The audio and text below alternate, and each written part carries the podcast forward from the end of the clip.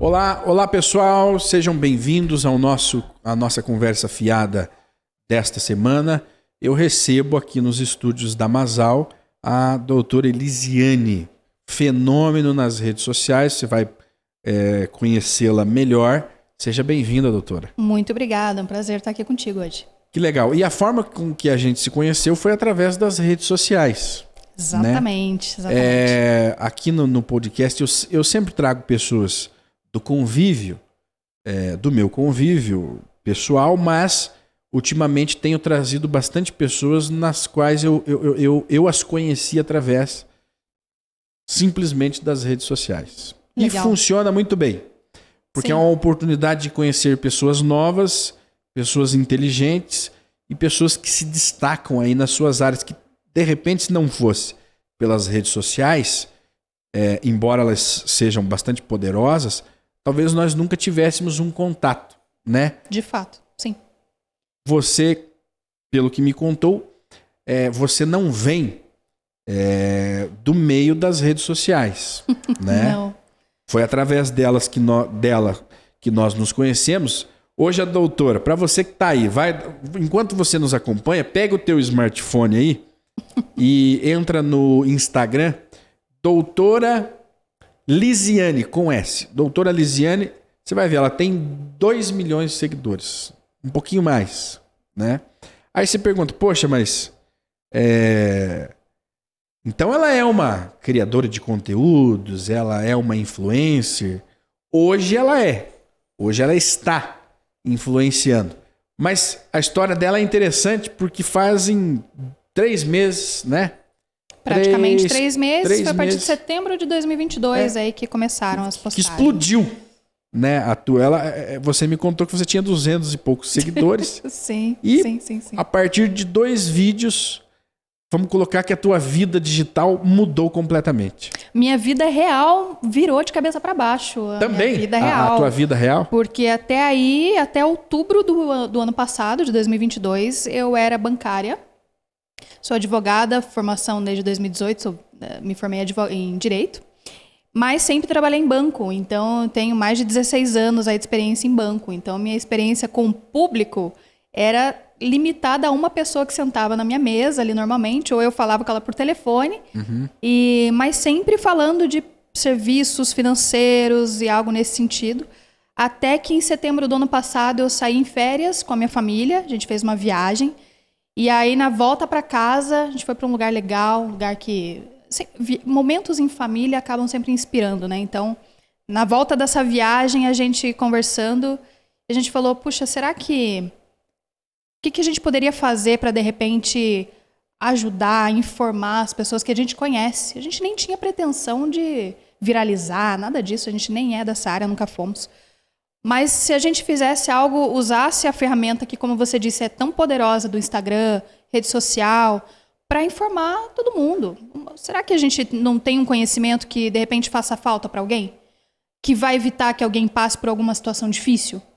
É, dinheiro, direito, assuntos que normalmente são pesados. Será que a gente não consegue transformar em algo mais leve e num entretenimento que seja bacana, que seja interessante, que todo mundo queira realmente ver. E a partir daí se informe e viva uma vida sem ser tão refém de situações. Você vai no banco, a pessoa que está do outro lado, sabe? Mas Geralmente peraí, você... para você chegar a essa conclusão, você pensou profundamente, né? É, a, a, você voltou bastante inspirada sim, dessa viagem. Sim, sim. Na verdade, o bancário, quando sai em férias, ele sempre busca empreender, porque ele não quer voltar para o banco. Ah! Ele não quer voltar para o banco. E, e, você chegou, por acaso, você chegou lá na, nas férias a essa conclusão de que eu preciso fazer algo para sair dessa vida de bancária? Eu já, a minha vida, na verdade, eu jamais imaginaria trabalhar como eu trabalho hoje, com rede social e sendo, como você disse, estando como enquanto influenciador e tudo mais. Mas é, quando, a gente, quando eu saí em férias, isso assim, não nessas férias, em outras também aconteceu a mesma coisa. A conversa sobre empreender em casa, esse papo, ele nunca foi incomum. Uhum. Ele sempre foi algo normal, natural. Então eu e meu marido, a gente sempre falou disso. Várias ideias, várias coisas. E agora, nessas últimas férias, acabou, a gente acabou voltando a conversa e os olhos para a rede social. Porque é justamente isso, ele, ele tem um poder de disseminar a informação muito rapidamente, ele não tem limite. né? Sim, Então, é, volta e meia você, quando você trabalha em banco, você acaba, querendo ou não, virando uma referência para sua família, para os seus amigos. Ó, aconteceu isso aqui, é certo, o que, que eu faço agora? Então, era normal. É, pô, direito, ó, sei que você é advogada, você me ajuda aqui, não- tô, tô com uma dúvida tal. Como é que faz isso? O que, que é? Onde, até onde eu posso ir, até onde eu não posso? Então, eu falei, puxa, vamos unir, juntar o útil ao agradável? Vamos colocar na rede social? Será que não vai ajudar? Se eu ajudar uma pessoa, eu já estaria, já o objetivo já estava alcançado, sabe? Então, quando eu comecei, ali a gente conversou e, e- e surgiram questões como, por exemplo, vou me expor. O que, que as pessoas vão pensar? É, porque aí entra a questão do bancário, do, do corporativismo, né? Do, do, do- Isso. do mundo corporativo e também do direito. Exato. né? Há toda uma exato. Uhum. legislação, um regimento interno ali dos advogados que é, devem ponderar bem antes de se manifestarem em rede social. Sim, totalmente. O pensamento foi esse. E para além disso, da questão formal ali do emprego no banco e da questão da OAB também, da ordem e tudo mais, é, é claro que todas as normas nesse sentido foram observadas antes da gente começar um trabalho assim. Mas para além disso, até o que os amigos pensariam, sabe? O que os familiares pensariam. É, você teve essa preocupação? Sim, uma insegurança, porque Olha não só. era meu. Não é meu mundo. Como diz, não era sua vibe, né? É, ser Exatamente. influenciadora. Exatamente. Então, mas eu, assim, são desafios, né? Acho que a vida impõe alguns momentos. Mas tem uma diferença que ah, me veio na cabeça agora, que eu não Uhum. posso deixar de falar, é o seguinte. É, quando você vai produzir conteúdo para, vamos colocar, 200 seguidores, você É um pensa, peso diferente. você pensa Claro. diferente. Claro. Hoje você tem 2 milhões de seguidores, então você tem uma base que te apoia. Sim. Que você vai falar Sim. assim, dane-se o resto, eu tenho quem queira me ouvir. Eu não sei se eu tô nesse ponto de dane-se o resto. Porque foi tudo tão rápido Sim, que eu tenho, nas minhas postagens ali, eu procuro, ou é natural, eu creio, é, manter o mesmo cuidado do primeiro post que eu fiz Aham. é, e que teve lá, sei lá, 10, 15 curtidas, dos posts que eu faço ultimamente que dão 500 mil curtidas. Então, o cuidado, sabe? a- a- duas preocupações que eu tenho. O conteúdo tem que ser leve e tem que ser acessível. Ele tem que ser gostoso da pessoa parar para ver aquilo. Não tem que ser algo pesado, porque a rede social ela nem entrega conteúdo que não é legal de ver. Tem que ser legal. E tem que ser simples. E essa, e essa era a segunda e principal preocupação. O que, que é essa simplicidade? É a simplicidade É. de produção, o assunto, o tema? O, o tema direito e dinheiro, ele não é um assunto que muita gente gosta de falar, não é um assunto que às vezes numa conversa, numa roda de amigos vai surgir. Porque gera um, um desconforto, principalmente a questão de dinheiro, sabe? É, falar de educação financeira, de finanças, não é um assunto confortável para se conversar, é, informalmente. E aí, a minha preocupação era levar esses dois assuntos, mas de uma forma que todo mundo que abrisse e assistisse o vídeo até o final entendesse a mensagem. Então, eu não tenho, e você vai observar ali na- no Instagram, eu não tenho a preocupação de transmitir ali uma doutora super mega especialista em direito do consumidor que fala em termos técnicos, porque aí ela vai demonstrar conhecimento. Não. Não é uma Celsa Não. Russomano. Não sou Celso Russomano. A minha ideia era justamente é, transformar isso em entretenimento, que tinha que ser simples. Simples, principalmente nesse sentido, acessível.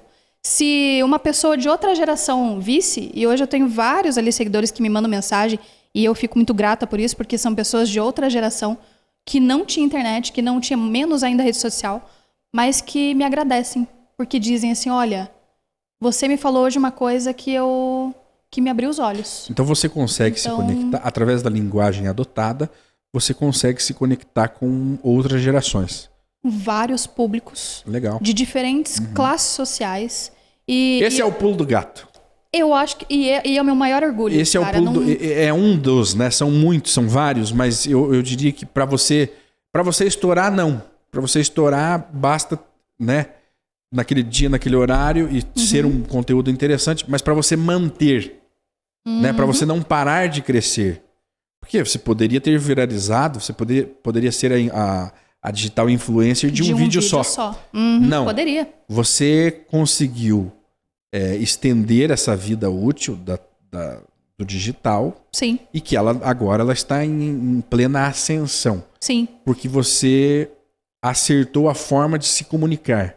Não Eu depende só de um nisso, público. Você é. não depende de quem é advogado ou de quem é bancário. Né? Uhum. Exatamente, Você consegue se exatamente. comunicar com todos, com todos os públicos. Exatamente. Adolescentes, aí, é, idosos, a galera tra- que trabalha, quem não que trabalha. não trabalha, que é, nunca enfim, trabalhou. Quem está buscando informação. Agora, interessante o tema que você usou, que viralizou, você estava me contando, que foi uma temática simples, né? Uhum. É sobre aquela a, a comanda de, de nos estabelecimentos comerciais, né? Exato. Na verdade, a- o que é disseminado atualmente é que se você vai em um bar, um- enfim, você vai em um lugar, e aí você tem aquela comanda de consumação. Uhum. Se você perde essa comanda, normalmente já escrito na própria comanda tem uma informação de multa, certo? Eu já vi uma multa de 300 reais. Eu já, até já, demais. já vi. Vou te falar, tem valor maior. Uhum. Então, essa multa, na verdade, ela é ilegal. Ela não pode ser cobrada. Qual que é o fundamento? O fundamento é que se você está em um estabelecimento consumindo, não é a sua obrigação enquanto consumidor você controlar o seu consumo. E aí quando a gente fala, parece fazer muito sentido, mas muita gente passa diariamente por uma situação que se vê obrigada a pagar essa multa. Na verdade, o estabelecimento precisa e, e creio que hoje, quero crer que hoje a maioria tem, esse controle do que é consumido. Uhum. Faz parte do negócio. O consumidor não tem que responder por algo que é parte do negócio, do estabelecimento. Uhum. Então, por isso a multa não faz sentido. Ah, mas Elisiane, eu vou ficar preso lá, se eu não pagar a multa, eu não saio. É cárcere privado, é crime, não pode. Caramba, né? Entende a, a implicação? Então, é uma informação simples, mas que muita gente já passou e continua passando muito perrengue. Isso é um dos mitos, inclusive, né? É. É, É um aí. mito, um mito popular de que se você perder a comanda, você tem que pagar uma multa de 300, 200, 100. Mil reais. Mil reais, amigo, dependendo do estabelecimento. É. Porque hoje os estabelecimentos que não dão aquele papelzinho, aquele papelzinho é dado em parada de ônibus, né? Onde você entra no restaurante, ele É faz aí. um risquinho. É. Porque aquilo, eles não têm controle nenhum mesmo do que é consumido. O restaurante deveriam ter. Eles têm. Eles têm. Porque se você for num, num bar ali que. Um bar, né, um bar que tem uma estrutura ali mínima, eles têm o controle. O bar Ele tem. não fica dependendo É, daquele o bar ele te dá às vezes um, um E ele controla na comanda da- do garçom, É. da pessoa que está te atendendo Uhum. ali, sabe? Do atendente. Então eles têm esse controle. Só que muitas vezes, infelizmente, é usado do desconhecimento das pessoas para que seja cobrado um valor maior na tua saída. Infelizmente. É. Então você fica refém, você fica vendido em situações como essa. Contam, eles já contam que você vai extraviar aquilo. E que você não sabe que Aham. é proibido cobrar. E que você vai se recusar a fazer um barraco ali, né? Fazer, ir atrás da tua justiça. Normalmente você vai sair o quê? Do bar? Vai sair meia-noite, vai ser uma hora da- Você já tá, meio disposto? bêbado, né? Entendeu? Você já tomou um negocinho, você já tá com amigos ali, você não tá no clima de exigir direitos, né? Então, e aí acaba ficando para trás. E, e muitas vezes passando, o pessoal passa muito perrengue. E não diferente no banco, já vi muita gente passar perrengue por não conhecer um direito que é simples. Ou seja, existe um mercado gigantesco é, baseado na falta de conhecimento sobre direitos. Sobre dinheiro, sobre direitos. E, e esses dois temas, se você prestar atenção, são os temas que estão na tua vida diariamente. Porque você não tem muita certeza na tua vida, mas você tem a certeza que você nasce. Em algum momento pode ser que você case, isso nem é certeza, Não, mas tem uma certeza que você vai morrer. você vai morrer. Então a, a E do certeza teu nascimento, morrer. exatamente, do teu nascimento até você morrer, o direito ele vai estar permeando a tua vida em praticamente tudo, por mais que você não se interesse, não saiba e não perceba. Eu diria que na nossa sociedade ele não é nem ensinado, né? Não As é pessoas ensinado, não aprendem não é sobre os seus direitos. exige o, o- o- vamos colocar o governo, né, o sistema que está aí, ele exi- exige demais dos deveres do cidadão, principalmente em pagar impostos, Sim, né? sim. Mas os direitos, eles não, não são mostrados nas novelas, nos filmes, né? No, no- no entretenimento. A indústria do, do pão e do circo, ela não ensina você Não. quais são os seus direitos. Não, e eu vou mais longe contigo. Por exemplo, na tua escola, onde você estudou lá, ensino médio, você aprendeu educação financeira? Jamais. Eu também não. Ah. E o Deus que- nos livre, inclusive, e, né? Pois é. E, o- e- e, assim, você foi ensinado a fazer tua declaração de imposto de renda, por exemplo? Nunca. E o que, que você tem que fazer todo ano a partir do momento que você tem uma vida adulta? Você tem que declarar o imposto Declarar de o renda. imposto de renda. E eu já digo que eu, como adulto, nunca declarei. Você vai procurar alguém É. que saiba fazer, porque você não tem esse conhecimento. Uhum. E você nunca recebeu na escola. Você viu ali alguma coisa de matemática financeira num outro contexto, mas você não sabe que, por exemplo, você não precisa passar a vida pagando juros para o banco. O banco pode te pagar juros se você comprar uma ação dele e virar sócio dele. Uhum. Mas isso não é ensinado na escola. Agora, os últimos dois anos, aí no máximo três, a gente tem uma- algumas iniciativas em algumas cidades de começar a ensinar a educação financeira. E que bom que temos. Que bom que as coisas estão. Olha, eu vi uma, Caminhando. uma deputada, inclusive a Luciana Genro, do Rio Grande do Sul. Ela fazendo um polêmico, discurso É. sobre educação financeira, que era um absurdo. Uma crítica. É. É um absurdo ter educação financeira nas escolas. Como que um pai que ganha salário mínimo vai ficar discutindo, Preocupado com a educação preocupado com a financeira. educação financeira? Ele só está nessa situação porque não teve uma aula de Exatamente. educação financeira. Exatamente. Senão ele não estaria vivendo de salário mínimo. É exatamente isso. Na verdade, independe é, do valor do teu salário. A educação financeira ela já não é um luxo para um grupo seleto Exato. de pessoas. Ela é necessária. Cada dia mais. Porque se você não tem educação financeira, assim como nas situações do direito, você também vai ficar vendido em situações, por exemplo, com o seu banco, que de repente vai tomar decisões por você que não são as melhores. Você não vai conseguir controlar as suas finanças, teu orçamento familiar. Então, mesmo para a pessoa que ganhe dois mil reais, que ganhe mil reais, que ganhe três mil reais, até as pessoas que ganham 20 mil, 30 mil reais, a educação financeira ela teria que ser matéria ensinada na escola. Se não é, a gente precisa se atentar e buscar isso quanto antes. Assim como o português, assim como o respirar, assim né? como É, isso. é, eu diria que, lógico, nós estamos falando de algo específico que é a educação financeira, mas o conhecimento. conhecimento da o vida conheci- real, do dia a o- dia. O É isso. conhecimento, ele, ele não é entregue às pessoas, às crianças, aos jovens, porque ele liberta. Ele traz independência. Se você tem uma. uma preste atenção. Se você tem uma comunidade, um, uma, um povo que sabe fazer conta Para na é ponta bom? do lápis, Para quem que é bom? né? Se você tem um povo que é educado financeiramente, um dos candidatos aí não receberia nenhum voto, né? Você não elegeria, políticos não se elegeriam É com a promessa de uma bolsa, É isso. uma promessa de um, de um, eu vou facilitar um financiamento. Peraí, né? É Se isso. você soubesse fazer contas, esse tipo de promessa não te Não compraria. passaria. Não passaria. Por isso que É é, interessante que as pessoas não saibam, que É as isso aí. pessoas não tenham esse conhecimento. É isso aí. Porque você consegue manter uma massa de manobra sempre à Refém. sua disposição, sempre refém. refém do que for falado, sistema. do, que for dito na mídia, é, artificialmente, ali, superficialmente, e não do conhecimento real que liberta e que te torna independente, um- alguém pensante, né? O teu pensamento Exatamente. independente. Então, esse que foi o meu viés desde o início, era justamente esse, era levar conhecimento de forma simples, acessível e um conhecimento de valor que transformasse a vida daquela pessoa que está assistindo em algum aspecto da vida dela, porque ela passou por alguma situação e foi desconfortável, ou porque ela vai parar para pensar no mês que vem o que que ela vai fazer com o salário dela, com o dinheiro, porque ela vai de repente abrir os olhos para alguma situação que ela pode não colocar mais lucro na mão do banqueiro. Ela pode de repente aprender a investir, pode ficar com, com lucro para ela, para a família dela, por olha, exemplo. olha a cultura do nosso país, né? É, o brasileiro é, é- é um, dos, do- do- um, um dos povos né, que mais paga juros. Né? Nós, nós somos é, Os campeões os mundiais campeões de de, pagar juros juros. altos, sim. Juros altos.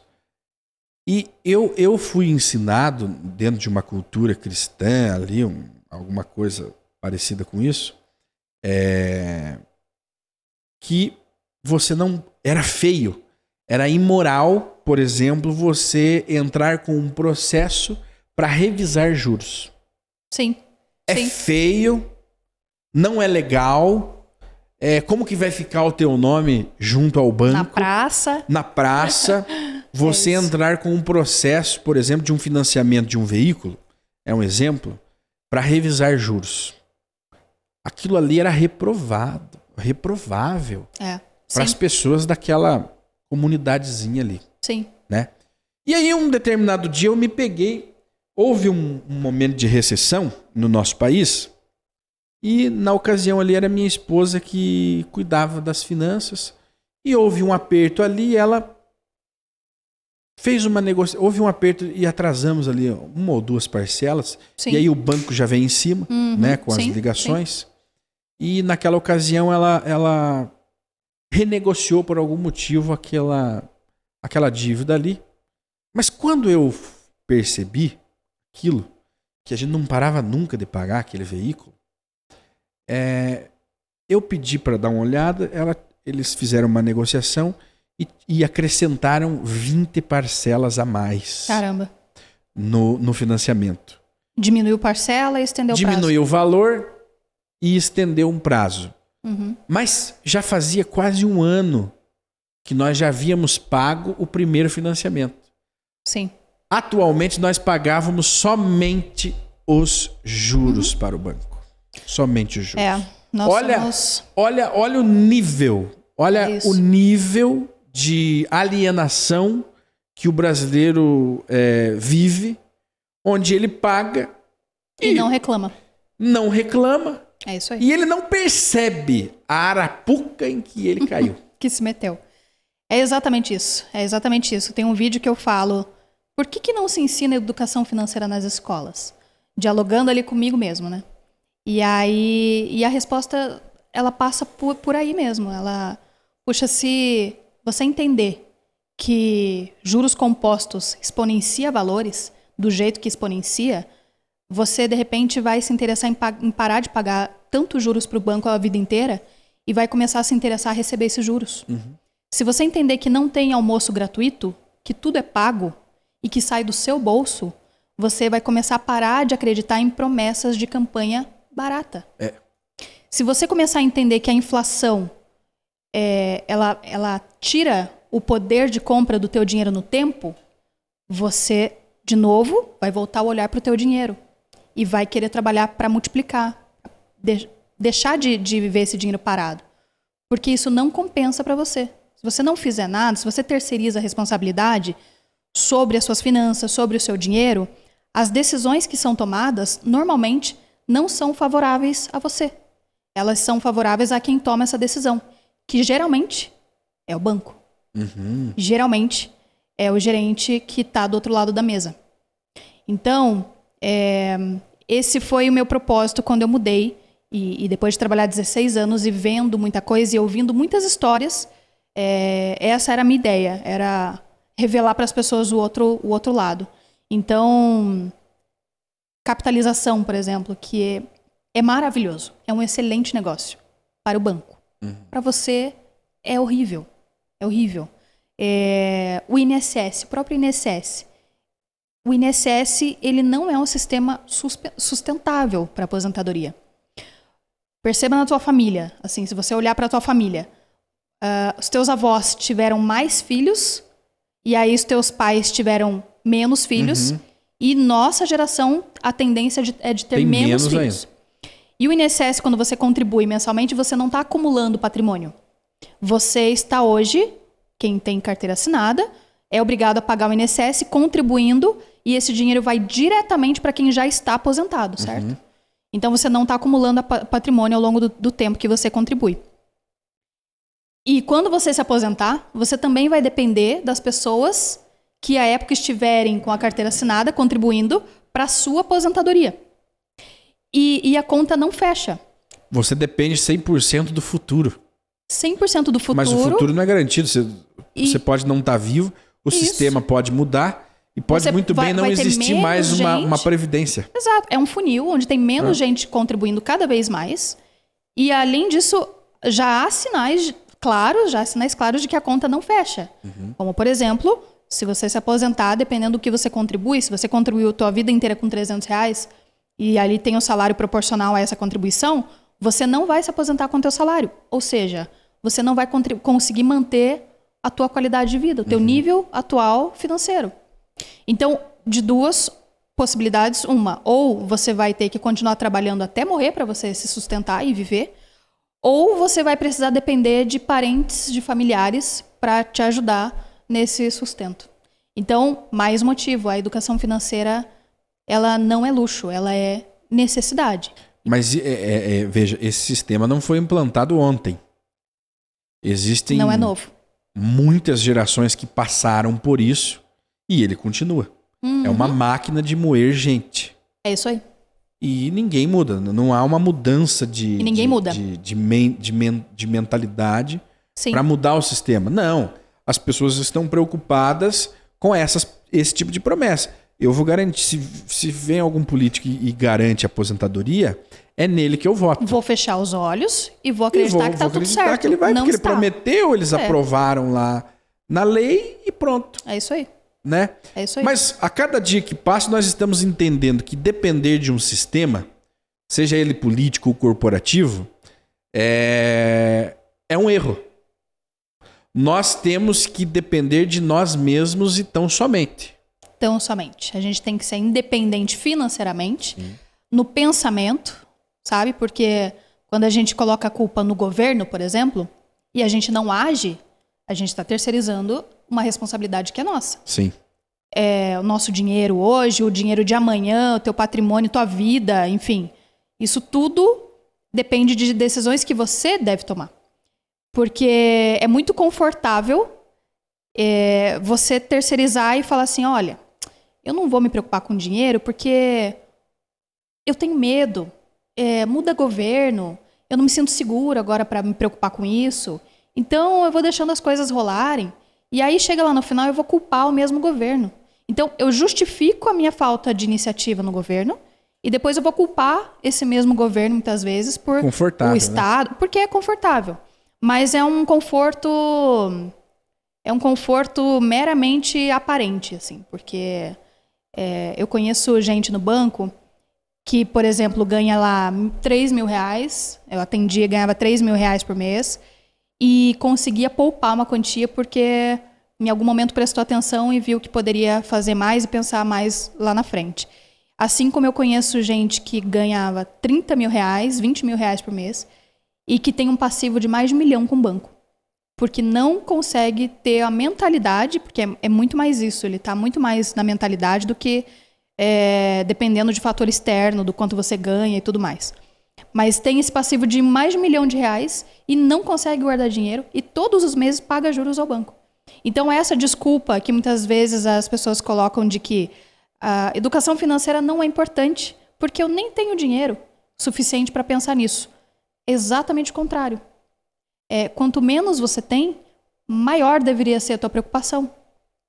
A mentalidade é, alerta para esses assuntos, ela deveria estar presente para todo mundo, independente do quanto você ganhe. A gente sempre fala ali que para investimento, o primeiro passo, vários influencers, todo mundo fala e eu sou uma que faço coro com eles. O primeiro passo é fazer a tua reserva de emergência. Se você não tiver uma reserva de emergência e já for, por exemplo, aplicando lá em ações, em renda variável, vai acontecer algum momento, algum imprevisto na tua vida e você vai precisar de um, de um dinheiro que não vai estar lá do jeito que você gostaria. Reserva de emergência é o primeiro passo. Ela vai, ela equivale ali a normalmente no mínimo seis meses do teu custo de vida. E ela tem que ficar numa aplicação que seja conservadora, que esteja na tua mão em dinheiro fácil, sabe? Que não tenha carência, que não varie negativamente, então renda fixa, é algo previsível, né? E, e aí quando a gente fala, é é justamente esse pensamento, quanto menor for o teu salário, se acontece um imprevisto na tua família uma situação de morte, de doença, é, mais grave vai se tornar a situação se você não tem a reserva de emergência. Mas eu, eu, eu vou dizer para você, doutor, que as pessoas vi, veem essa reserva de seis meses de salário como algo utópico. é Sim. impossível eu é. conseguir fazer esse fundo. É impossível. E, as, e aí a pessoa não vai lá estudar ou tentar. Exato. Ela simplesmente não ela faz nada. Um ela continua como ela está, porque é Sim. é impossível. Sim. É, não, é exatamente isso. E é aí o papel da educação financeira, não é só investir dinheiro. Ela não começa aí, ela vem antes. Ela vem, por exemplo, uh, com o aprendizado de, de que dívidas você não paga, dívidas você negocia.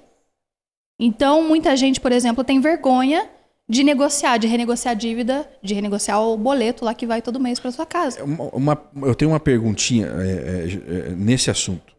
É, para a gente encerrar, porque você tem que ir lá buscar teu carro.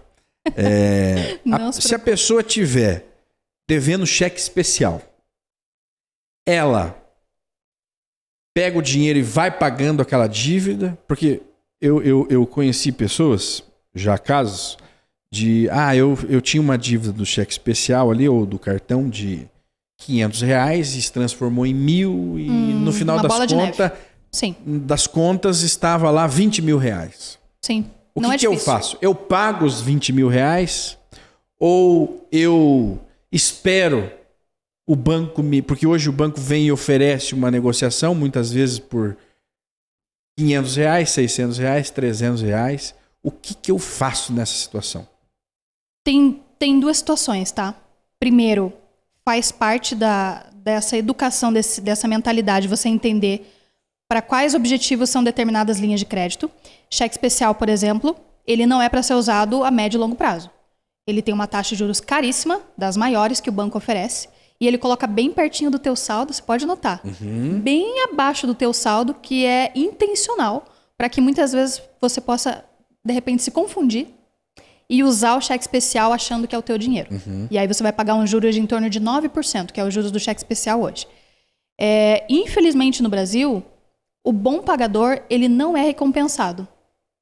Porque se você for negociar uma dívida que está em dia, o banco muitas vezes vai fechar a porta na sua cara. Ele não, não, ele não, não negocia. Não, não negocia. Porque você já está ali, está pagando em dia, para ele está confortável, está recebendo juros.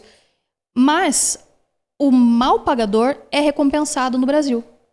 Porque o mal pagador, quando ele vai negociar uma dívida que já está em prejuízo para o banco, já é a longo prazo, já faz tempo que você está devendo, ficou em atraso. No balanço do banco, ele já está em prejuízo, ou seja, o banco já não espera receber essa quantia. Então, o valor que vier para o banco está é ótimo, é lucro. E aí, esse mal pagador ele é recompensado, porque normalmente ele vai ter um desconto de até 90% da dívida. É. é então, a coisa toda está errada, sabe? É, começa daí, né? Mas tem várias situações ali. Então, é, tem você a tua mentalidade tem que estar antes disso, antes de formar a dívida. É, empréstimo pessoal é diferente de cheque especial. Uhum. Cartão de crédito, se você atrasar, vai virar no segundo mês uma bola de neve que você não vai vencer pagar mais, porque é os juros mais altos do Brasil, o cartão de crédito em atraso. É em torno de 16, 17%, passa de 300% ao ano juros compostos. e aí existem aquelas pessoas que perdem o controle por não terem uma, um controle financeiro, né? E existem aquelas que, que fazem de tudo para pagar esses juros abusivos. Que não Sim. possuem depois a inteligência de renegociar, de negociar. Vergonha, vou te brigar. falar, vergonha, vergonha, da barganha. Vergonha. Senta na mesa do gerente e se sente ali inferior por algum motivo que não existe, só está na cabeça dele. Por estar tá devendo, né? Exatamente como se fosse fácil manter as contas em ordem. A gente sabe que hoje em dia não é. Mas ele tem vergonha de negociar. E aí a gente tem que lembrar que vergonha não paga boleto. Negocia, sabe? Negocia. Vai em dois, três bancos, a gente tem a disposição para isso. Vai na concorrência, fala: olha, lá eu tenho uma taxa X. Você vai compensar essa taxa? Se não compensar, eu vou fazer portabilidade do meu crédito para lá. E agora? Muda o jogo. Muda o jogo. Se você tiver a mentalidade, tiver coragem para fazer isso, é, muda o teu jogo. E muda a qualidade de vida também. E muda a tua vida, porque a tua vida financeira ela faz parte do teu dia a dia, é o que vai proporcionar uma viagem, de repente, que vai proporcionar um momento em família bacana. É, objetivos serão atingidos. Você acha que educação financeira muitas vezes é vendida como ah, muita privação. Ser independente financeiramente, correr atrás disso, vai me gerar muita privação, eu não quero. E eu prefiro gastar porque eu não sei do dia de amanhã. Pelo contrário, a pessoa que se importa com isso, ela vai realizar muito mais. Então ela vai ter muito mais mensagem de dopamina no cérebro dela, dizendo: olha, continua regrado com teu dinheiro, continua dominando teu dinheiro, porque você está realizando muito mais. Então você vai viver uma vida muito mais tranquila, muito mais plena e sem re ser refém de ninguém. E, há, e tem um outro tema que inclusive foi tema dos seus primeiros vídeos, antes de você viralizar e hoje ter 2 milhões de seguidores, que é sobre o cartão de crédito, a inteligência de usar é, a, ou ao usar um cartão de crédito. Exato, cartão de crédito é uma ferramenta, é uma faca de dois gumes, porque ela faz com que muita gente se enrole no cartão de crédito, uhum. porque as pessoas tratam, algumas pessoas tratam o cartão de crédito como sendo uma renda extra. Uhum. E na verdade, a regra é para que dê certo, você precisa ter o dinheiro antes de usar o teu cartão de crédito. Porque ele vai sair exatamente do teu salário, assim como você paga o teu cartão de débito. Uhum. A única diferença é que o débito vai descontar na hora. Uhum. Mas quando chegar a fatura, ela, você não tem uma renda extra. E muita gente trata o cartão assim. Então, quando você aprende essa regrinha, você descobre no cartão de crédito uma ferramenta muito boa. Porque quando você compra no cartão de crédito, você tem pontuação, que viram milhas. Você tem pontuação que vira dinheiro na tua mão, cashback, é dinheiro uhum. de volta. E muitas vezes comprando até parcelado, você dribla a inflação. Porque se um produto não tem nenhum desconto à vista, vale a pena você comprar parcelado. Porque o dinheiro que hoje vale, se você fez uma compra que né? vale mil reais, exatamente, uhum. sem juros. Mil reais hoje não tem o mesmo valor de mil reais amanhã. Uhum. Então, esse mil reais, ao invés de você pagar à vista, você pode colocar ele numa aplicação que vai te render algo ali diariamente, até você terminar de pagar as 12 parcelas. Então, se você souber usar, é uma ferramenta maravilhosa, maravilhosa. Mas tudo depende da tua mentalidade na hora de usar o cartão e entender que isso não é uma renda extra. Fatura de cartão vai sair do teu próprio salário. Aí sim, aí ele vira uma ferramenta vantajosa nas finanças. Eu acho que nós vamos ter que gravar um outro episódio do podcast só para falar de cartão de, de como então é, colocar isso em prática né? Sim, sim. Usar essa expertise com cartão de crédito na prática. Como milhas. cadastrar uhum. as milhas, como fazer esse cadastro, aonde, quais são as agências que fazem. Sim, né? diariamente né? eu recebo perguntas, seria interessante sim. Legal, isso é interessante. Bom, eu quero agradecer aqui a doutora, é, é, sigam lá, é doutora Elisiane no, no Instagram e também nas demais redes sociais. Obrigado por ter vindo aqui, espero que é, possamos ter mais bate-papos como esse. Com certeza. Eu que agradeço aí pelo, pelo convite. Espero que 2023 seja um excelente ano aí para todos, de muita realização e de muito, muito mais conhecimento disseminado aí de forma simples, prática, objetiva, para que ninguém fique refém de situação nenhuma a partir de hoje. Muito bem, muito obrigado e até a próxima. Tchau, tchau.